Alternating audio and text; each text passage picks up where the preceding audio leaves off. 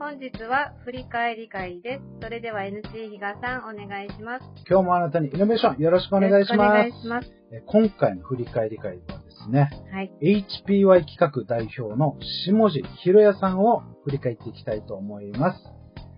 えーと、まずですね、この3つのポイント、下地さんの3つのポイントとしては、1つ目、不動産ビジネス。2つ目、社会復帰。3つ目、当事者意識。それをまとめたラベリングとしては、不屈の投資。この投資の投は、あの、鉄塔の塔をつけてます。投資に志。えーその理由は人生の中で大きな試練に直面し、そこから多くを学びながら、はい。さらに力強く社会復帰され、現在の社会で誰もが安心できる社会になるようにまあ活動されている下地さん。今までもこれから、えーこれからもいろんな困難に立ち向かい、さらに乗り越えていくことを想像すると、まさに不屈の投資ではないかと思い、ラベリングさせていただきました。はいこの下地さんのお話聞いて、いっちゃんどうでした？波乱万丈で、うん。すごいこの、上がったり下がったりがすごくて、そうですね。でも本当に強くて、うん、びっくりしました。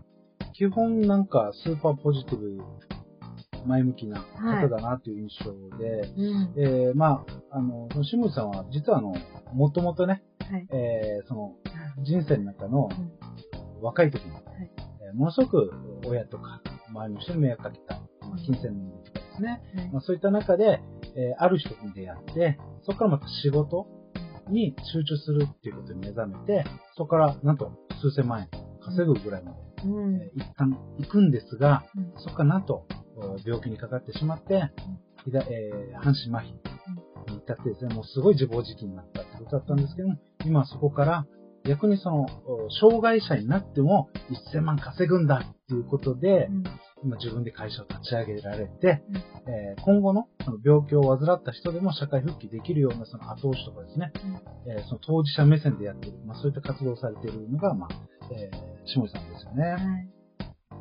そんな下地さんの、えー第一、えーポイント、人生活動の理念なんですけども、えー試練は乗り越えられる人にしかやってこない。起こっていることすべてに意味がある。だからこそドラマチックな人生にして見せる。まあ、そういったことを理念としているということなんですけども、これを聞いていっちゃさんどうでした？いや、本当にそうだと思うんですけど、うんでも自分のところに試練来ないでほしいなって本当に思うんですけどね。なんかあの、ただですね、お話をやっぱり伺ってると、確かに、下地さんはその試練うん。があるごとにものすごくパワーアップしてるなっていう印象がすごくあるので、うん。ただでは倒れないというか、本当ですね。試練に対しての向き合い方がすごいですよね。うんもう逆にそれをなんかエネルギーにしてる感じがとてもあるので、はい。あのーもうまさにドラマチックっていうのを体現してるなってう。いうん感じですよね。うんまあ、そんな下地さんの失敗談なんですけども、うんたくさんあります。強いて言うなら、病気発症前の自分の姿、うん。ギャンブル依存症とか借金ですっていうふうに言ってましたね。これどうでした？びっくりしました。なんかそんな若い時に、そういう生活をされてた。ねそしてまた今こう、今しか応援してないじゃないですか。もう全然繋がらないんですよね、今の感じと。漫画みたいな人生、びっくりしました。これも、強いて言うならというところで、はいやっぱりその、ギャンブル、過去の自分の姿っていう言い方されてるので、うん。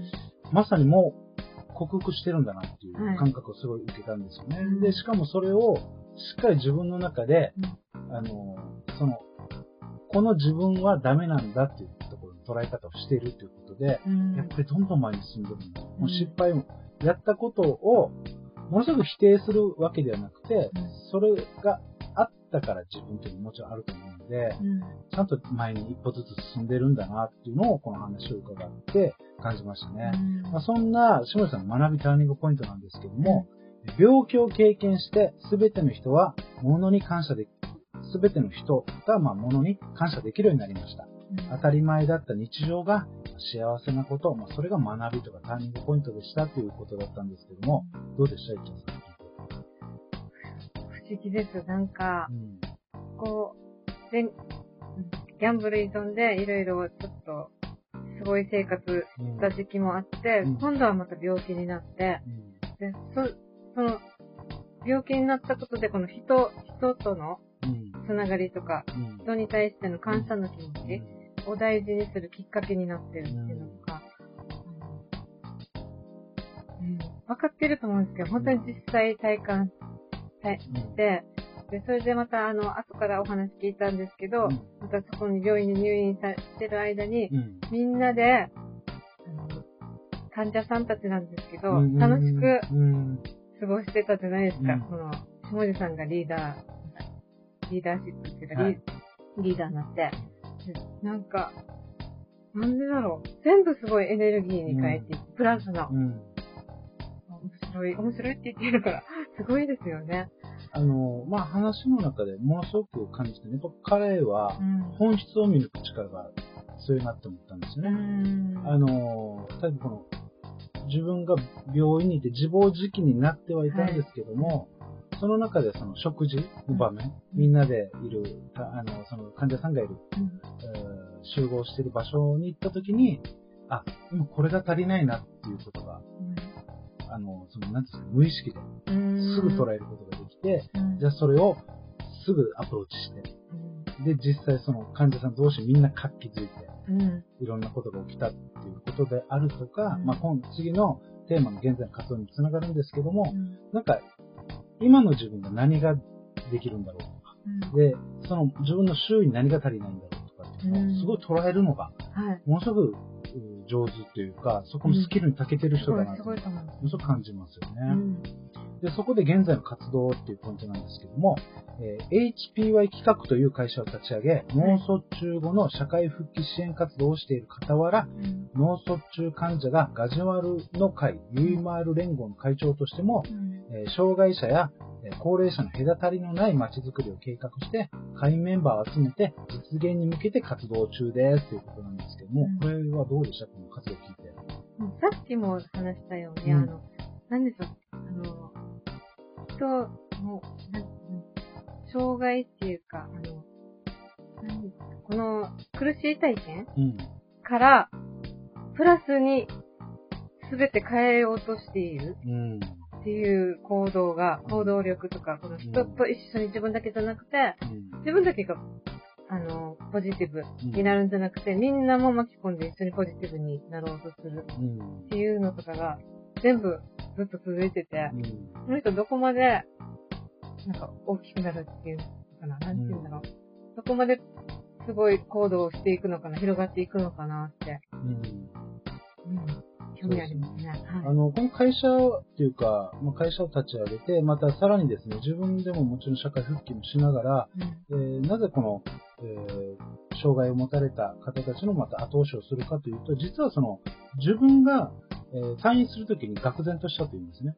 えーいわゆる就労支援と言われる障害者が、えー携わるその仕事、うんものすごく低賃金だということで、愕然としたって言うんですよ。もう自分終わった。うん終わっちゃった、みたいな感じだ。いや、待てよ自分が今までやってきた仕事のスキル、知識を活かして、逆にそれじゃあ切り開けばいいじゃんっていうことでやったんですね。例えばその今後の活動としては、当事者同士がシェアハウスをする。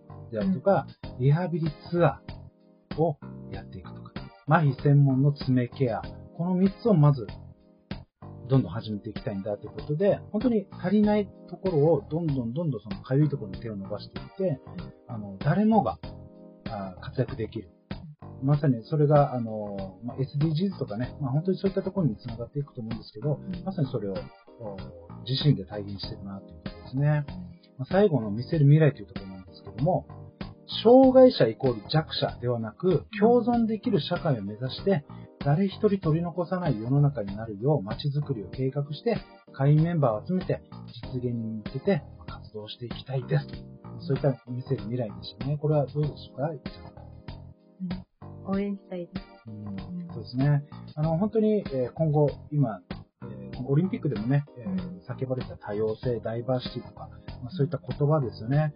それをただ言葉だけじゃなくて、ん本当に困っている人たちが集まって、うん。しかも活躍できて、社会の一員となってですね、ある程度必要なところには手は借りるかもしれませんけども、うん。できるだけ自立した生活、うん。自分らしさ、担保できるような社会の実現、まあ、そういったところをぜひですね、あのの、下地さん中心に、またどんどんどんどん進めていっていただきたいですね。はい。本日は以上になります。脳卒中患者、ガジュマルの会、ゆいまーる連合会長、HPY 企画代表、下地ひろやさんへのご連絡先はホームページがありますので、HPY 企画で検索お願いします。お電話番号は070-5419-7130です。LSM レディオの過去放送は YouTube で LSM 情報と検索お願いします。概要欄からホームページや LINE のオープンチャットにも飛べますのでご確認ください。本日は以上になります。See you!